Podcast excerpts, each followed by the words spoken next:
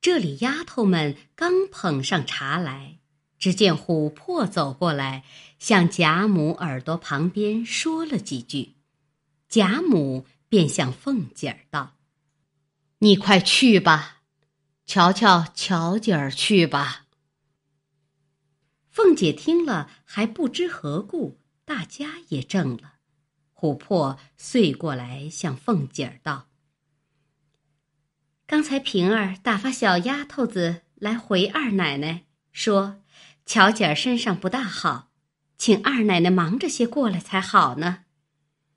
贾母因说道：“你快去吧，姨太太也不是外人。”凤姐连忙答应，在薛姨妈跟前告了辞，又见王夫人说道：“你先过去。”我就去，小孩子家魂儿还不全呢，别叫丫头们大惊小怪的。屋里的猫儿狗儿也叫他们留点神儿。紧着孩子贵气，偏有这些琐碎。凤姐答应了，然后带了小丫头回房去了。这里薛姨妈又问了一回黛玉的病。贾母道：“林丫头那孩子倒罢了，只是心重些，所以身子就不大很结实了。要赌灵性，也和宝丫头不差什么；要赌宽厚待人里头，却不计她宝姐姐有担待，有尽让了。”薛姨妈又说了两句闲话，便道。老太太歇着吧，我也要到家里去看看，只剩下宝丫头和香菱了。打那么同着姨太太看看巧姐儿。贾母道：“正是，姨太太上年纪的人，看看是怎么不好，说给他们也得点主意儿。”薛姨妈便告辞。同着王夫人出来，往凤姐院里去了。却说贾政试了宝玉一番，心里却也喜欢，走向外面和那些门客闲谈，说起方才的话来，便有新近到来最善大旗的一个王耳调，名作梅的说道。据我们看来，宝二爷的学问已是大进了。贾政道：“哪有进意？不过略懂得些罢了。学问两个字，早得很呢。”沾光道：“这是老世翁过谦的话，不但王大兄这般说，就是我们看。”宝二爷必定要高发的。贾政笑道：“这也是诸位过爱的意思。”那王尔调又道：“晚上还有一句话，不揣冒昧，和老世翁商议。”贾政道：“什么事？”王尔调陪笑道。也是晚生的相遇，做过南昭道的张大老爷家，有一位小姐，说是生得德容功貌俱全，此时尚未受聘。他又没有儿子，家资巨万，但是要富贵双全的人家，女婿又要出众，才肯做亲。晚生来了两个月。瞧着宝二爷的人品学业都是必要大成的，老世翁这样的门楣还有何说？若晚生过去，保管一说就成。贾政道：“宝玉说亲，却也是年纪了，并且老太太常说起，但只张大老爷素来尚未深悉。”沾光道：“王兄所提张家，晚生却也知道。况和大老爷那边是旧亲，老世翁一问便知。”贾政想了一回，道：“大老爷那边不曾听得这门亲戚。”沾光道：“老世翁原来不知，这张府上原和邢舅太爷那边有亲的。”贾政听了，方知是邢夫人的亲戚，坐了一会儿，进来了。便要向王夫人说之，转向邢夫人去。谁知王夫人陪了薛姨妈到凤姐那边看巧姐儿去了。那天已经掌灯时候，薛姨妈去了，王夫人才过来了。贾政告诉了王尔调和沾光的话，又问：“巧姐儿怎么了？”王夫人道：“怕是惊风的光景。”贾政道：“不甚厉害呀。”王夫人道：“看着是触风的来头，只还没处出来呢。”贾政听了，便不言语，各自安歇。一宿晚景不提。却说次日，邢夫人过贾母这边请安，王夫人便提起张家的事，一面回贾母，一面问邢夫人。邢夫人道：“张家虽系老亲，但近年来久已不通音信，不知他家的姑娘是怎么样的。倒是前日。”孙亲家太太打发老婆子来问安，却说起张家的事，说他家有个姑娘，托孙亲家那边有对劲的提一提。听见说，只这一个女孩十分娇养，也识得几个字，见不得大阵仗，常在房中不出来的。张大老爷又说，只有这一个女孩不肯嫁出去。怕人家公婆严，姑娘受不得委屈，必要女婿过门坠在他家，给他料理些家事。贾母听到这里，不等说完，便道：“这个使不得。我们宝玉，别人服侍他还不够呢，倒给人家当家去。”邢夫人道：“正是老太太这个话。”贾母因向王夫人道：“你回来告诉你老爷，就说我的话，这张家的亲事是做不得的。”王夫人答应了。贾母便问：“你们昨日看巧姐儿怎么样？”头里平儿来回我说很不大好，我也要过去看看呢。邢王二夫人道。老太太虽疼他，他哪里担得住？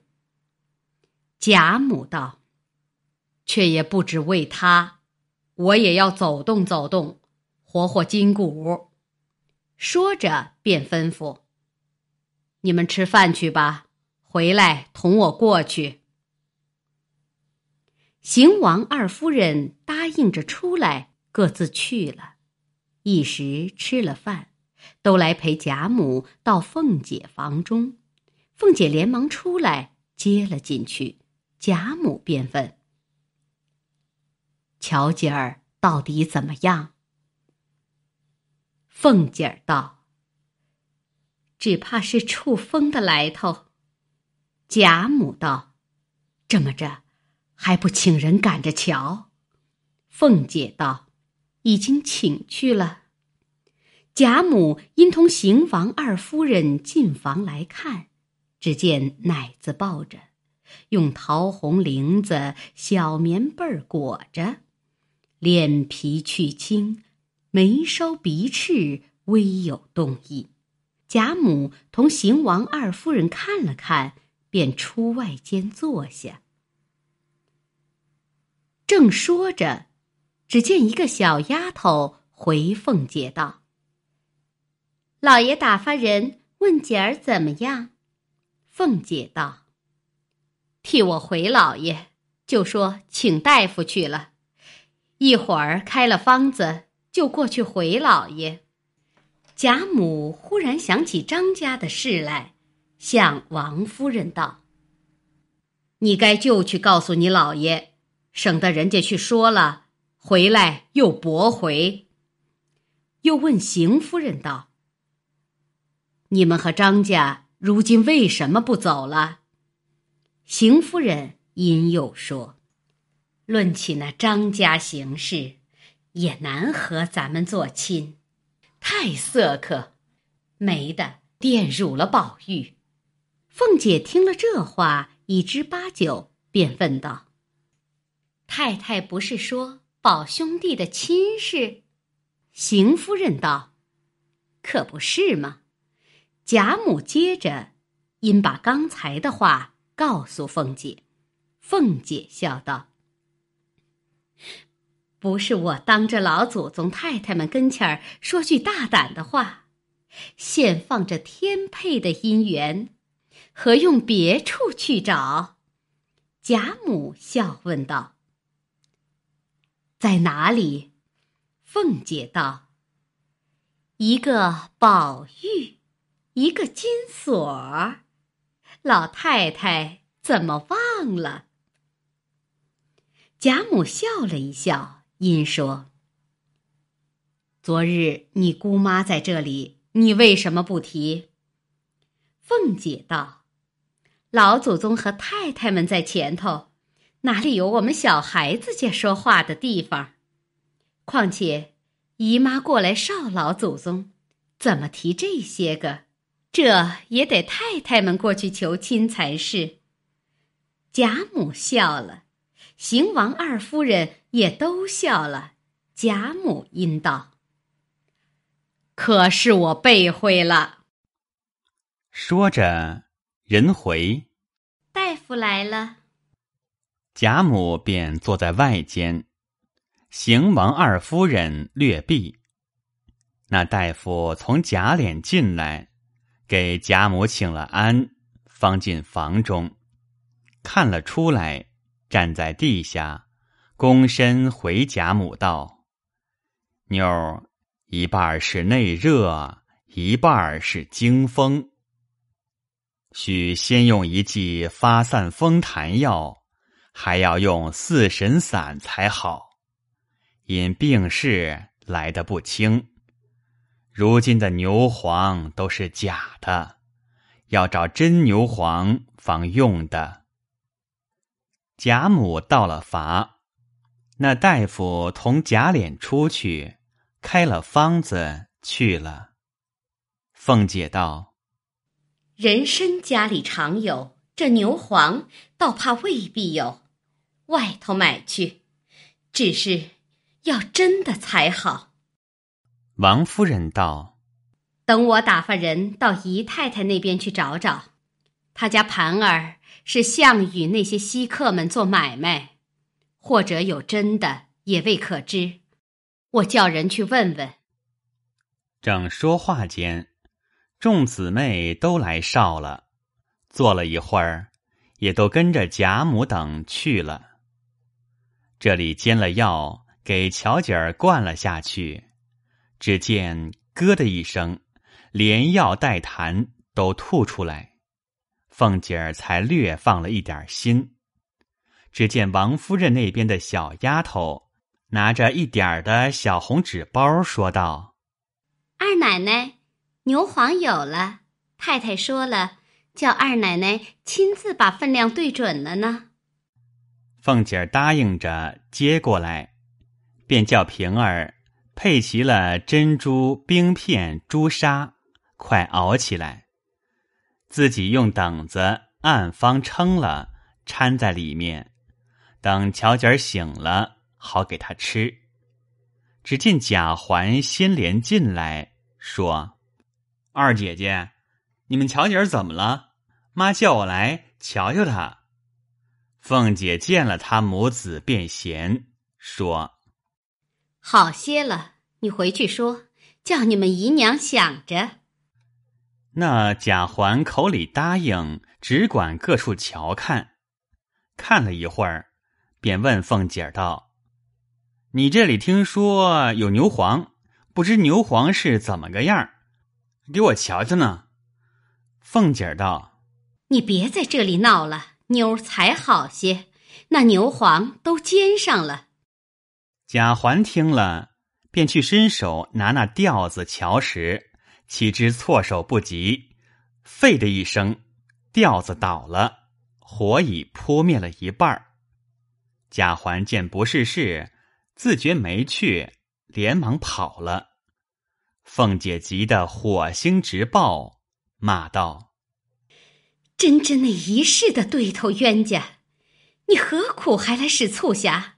从前你妈要想害我，如今又来害妞，我和你几辈子的仇呢？”一面骂平儿不照应，正骂着，只见丫头来找贾环。凤姐道：“你去告诉赵姨娘，说她操心也太苦了，巧姐儿死定了，不用她垫着了。”平儿急忙在那里配药再熬。那丫头摸不着头脑，便悄悄问平儿道。二奶奶为什么生气？平儿将环哥弄倒药吊子说了一遍。丫头道：“怪不得他不敢回来，躲了别处去了。这环哥明日还不知怎么样呢。平姐姐，我替你收拾吧。”平儿说：“这倒不消，幸亏牛黄还有一点儿。”如今配好了，你去吧。丫头道：“我一准儿回去告诉赵姨奶奶，也省得她天天说嘴。”丫头回去果然告诉了赵姨娘，赵姨娘气得叫快找环儿。环儿在外间屋子里躲着，被丫头找了来，赵姨娘便骂道。你这个下作种子，你为什么弄洒了人家的药，招得人家咒骂？我原叫你去问一声，不用进去，你偏进去，又不就走，还要虎头上捉狮子。你看我回了老爷，打你不打？这里赵姨娘正说着，只听贾环在外间屋子里更说出些惊心动魄的话来。未知何言，下回分解。